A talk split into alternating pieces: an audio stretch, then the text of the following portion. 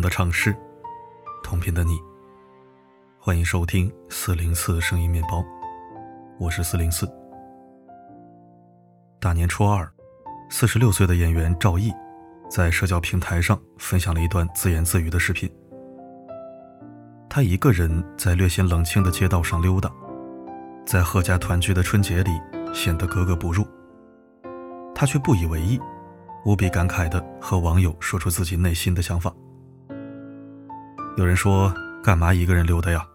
多找点人扎扎堆，走亲访友热闹热闹。”没劲，我觉得过年没必要热闹，一个人可舒服了，难得一份清静。走亲访友见面说什么呀？不外乎就那么几句话，没结婚的被问你怎么还不结婚呢？结了婚的你怎么还不生孩子啊？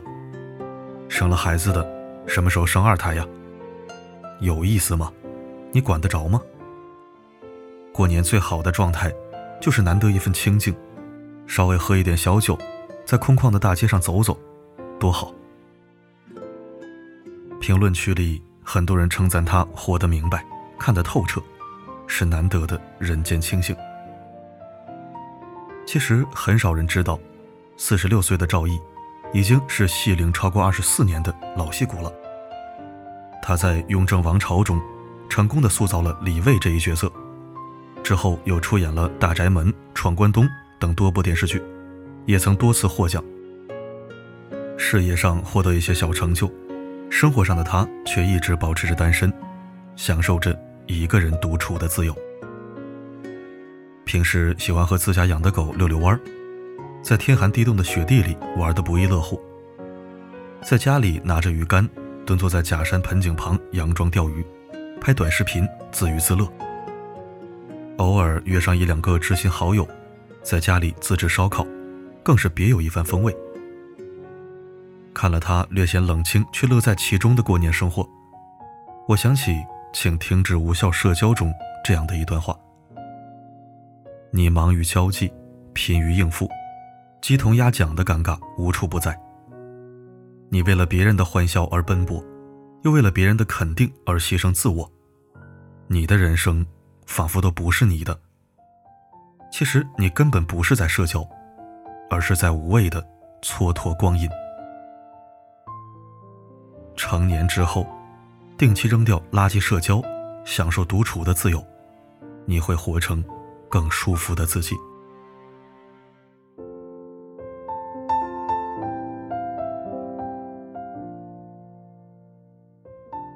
前两天，大学时候的朋友小乔发了一条朋友圈，哭诉自己过了一个最惨的春节。远嫁的她在男方家过年的时候，各种不习惯，每天都要强迫自己撑着笑脸。应对没见过的亲戚。更恶心的是，他们那边的习俗是女人不能上桌和男人一起吃饭，只能在后厨随便吃点。小乔只好每天在厨房忙着切菜、做饭、伺候客人，还要被亲戚催问什么时候要孩子。一个春节，过得是无比糟心。我们身边，因为过年时忙于应付垃圾社交而陷入一堆糟心事儿的情况。还少吗？有每天应付酒局而被送进了 ICU 的，有和亲戚乡里争执起冲突而大打出手的，还有被各种传统陋习折磨得身心俱疲的。作家周国平说得好：“当一颗心在低劣的热闹中变得浑浊之后，他就既没有能力享受安静，也没有能力享受真正的狂欢。”这样的人能够怎样过节呢？不过是把平时那种低劣的热闹放大，从而使之变得更加低劣罢了。本应用来修身养息的假日，却充斥了一场又一场难看的闹剧，浪费了时间，又消耗了自己。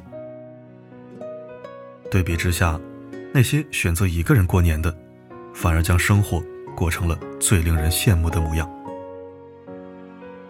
我很喜欢的一位 vlog 博主土豆散，三十岁了还没有找到另一半，但他并不着急，靠着自己的努力买了一套二十三平米的小户型二手房，装修成最舒服的独处空间。父母让他回家过年，他却只想一个人安安静静的利用假期，做一些自己喜欢的事情。早上睡到自然醒，不用担心会有亲戚家的熊孩子吵吵闹闹的推门而入，破坏心情。中午给自己炸上一锅小酥肉，再自制一杯草莓牛乳，边追剧便自得其乐的享受美食。下午安排撸狗和练古筝，一个人的时间和空间。不用因为繁文缛节而迁就他人。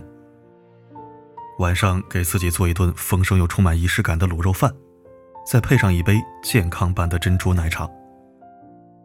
吃完饭，打开投影仪，看一部自己喜欢的电影，泡壶养生水果茶，简直不要太惬意。原本他以为，一个人过节，心里多多少少会有些许孤独和难过。然而事实上，他收获了难得的安静与自足的舒适。人生在世，常被世俗所累，终日应付不喜欢的人和事物，反倒冷落了自己内心真正的需求。诚如庄子所说：“多与天地精神往来。”人只有在独处之时，才能让精神得到减负，让心灵重归自由。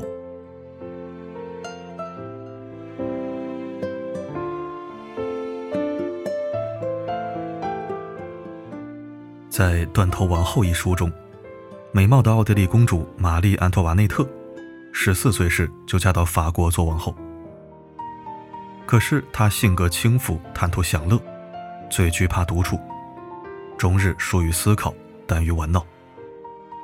她丝毫没有意识到自己肩负的任务，热衷于肆无忌惮地挥霍时间、金钱以及民众的热爱。她的哥哥写信嘱咐她。每天读两个小时书，虽然不多，但能保证你剩下的二十二个小时过得不那么愚蠢。但是玛丽王后却根本没有领会哥哥的提醒，依旧终日沉迷于热闹的假面舞会、赌博和服饰打扮。她的奢华浪费、肤浅无内涵，终于引起了法国民众的极度厌恶和憎恨。法国大革命爆发后，人们把国库亏空的民不聊生归罪于他，并将他送上了断头台。倘若此时的他，能哪怕有一次好好审视自己的生活，与醉生梦死的热闹告别，从独处中汲取智慧和力量，那么结局想必会大不相同。生物学家达尔文。每天都会独自在书房里待六个小时。正是独处时的思考，让他完成了伟大的物种起源。作家村上春树，每天独自跑步写文章，全神贯注地听音乐。在高质量的独处时间里，写出了一部部流传于世的经典作品。李敖说自己是孤独的，姜文说自己是孤独的。梵高说自己是孤独的，最好的作品，永远都来自于孤独。看过一句话，后来许多人问我，一个人夜晚在路上漫步的心情，我想起的却不是孤独和路程，而是波澜壮阔的海洋和天空闪耀的星光。正是这些独处的时光，让一个人。可以用来自我增值，创造出属于自己独一无二的人生。心理学上有一个著名的毛毛虫实验，把许多毛毛虫放在一个花盆的边缘，首尾相连，围成一圈，它们会一直跟着一只的往前爬行。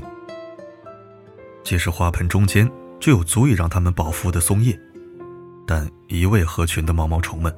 却没有任何一只试图改变路线。他们就这样跟着前面的毛毛虫，连续爬了七天七夜都不停歇，直到最后因为饥饿和筋疲力尽，相继死去。毛毛虫努力合群的样子，像不像我们不敢脱离群体、盲目追随别人的模样？当一个人不敢丢弃垃圾社交，一味追逐合群，放弃独立思考，那么他的平庸也就开始了。美国有一项历时三十多年、针对社会精英的研究，内向型性格的精英人才是外向型性格的三倍之多。正因为内向，他们对内心世界更感兴趣，喜欢独处，拥有安静的力量，更容易在自己热爱的领域做出成就。如果你恰巧也是喜欢独处的人，不要觉得自己是异类。就像村上春树说过一句话：“不是所有鱼都会生活在同一片海里。”你的孤独让你更出众，与其勉强自己在合群中感到寂寞，不如允许自己在独处中收获安然。共勉吧。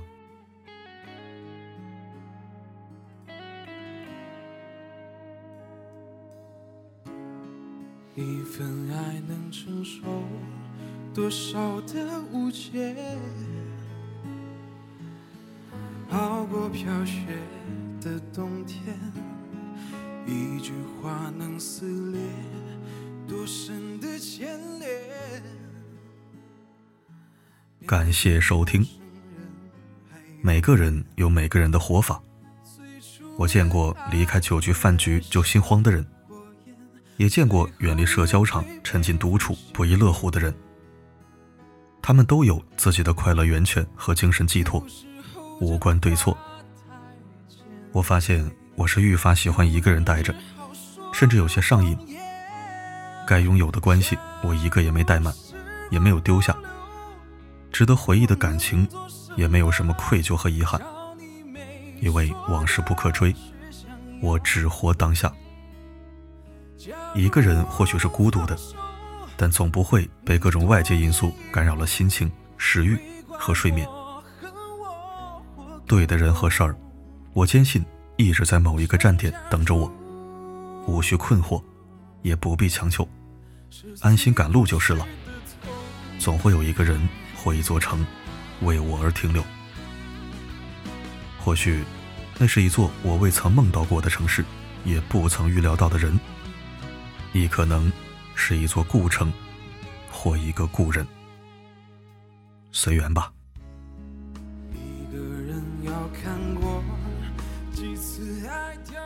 好了，今天的分享就到这里。我是四零四，不管发生什么，我一直都在。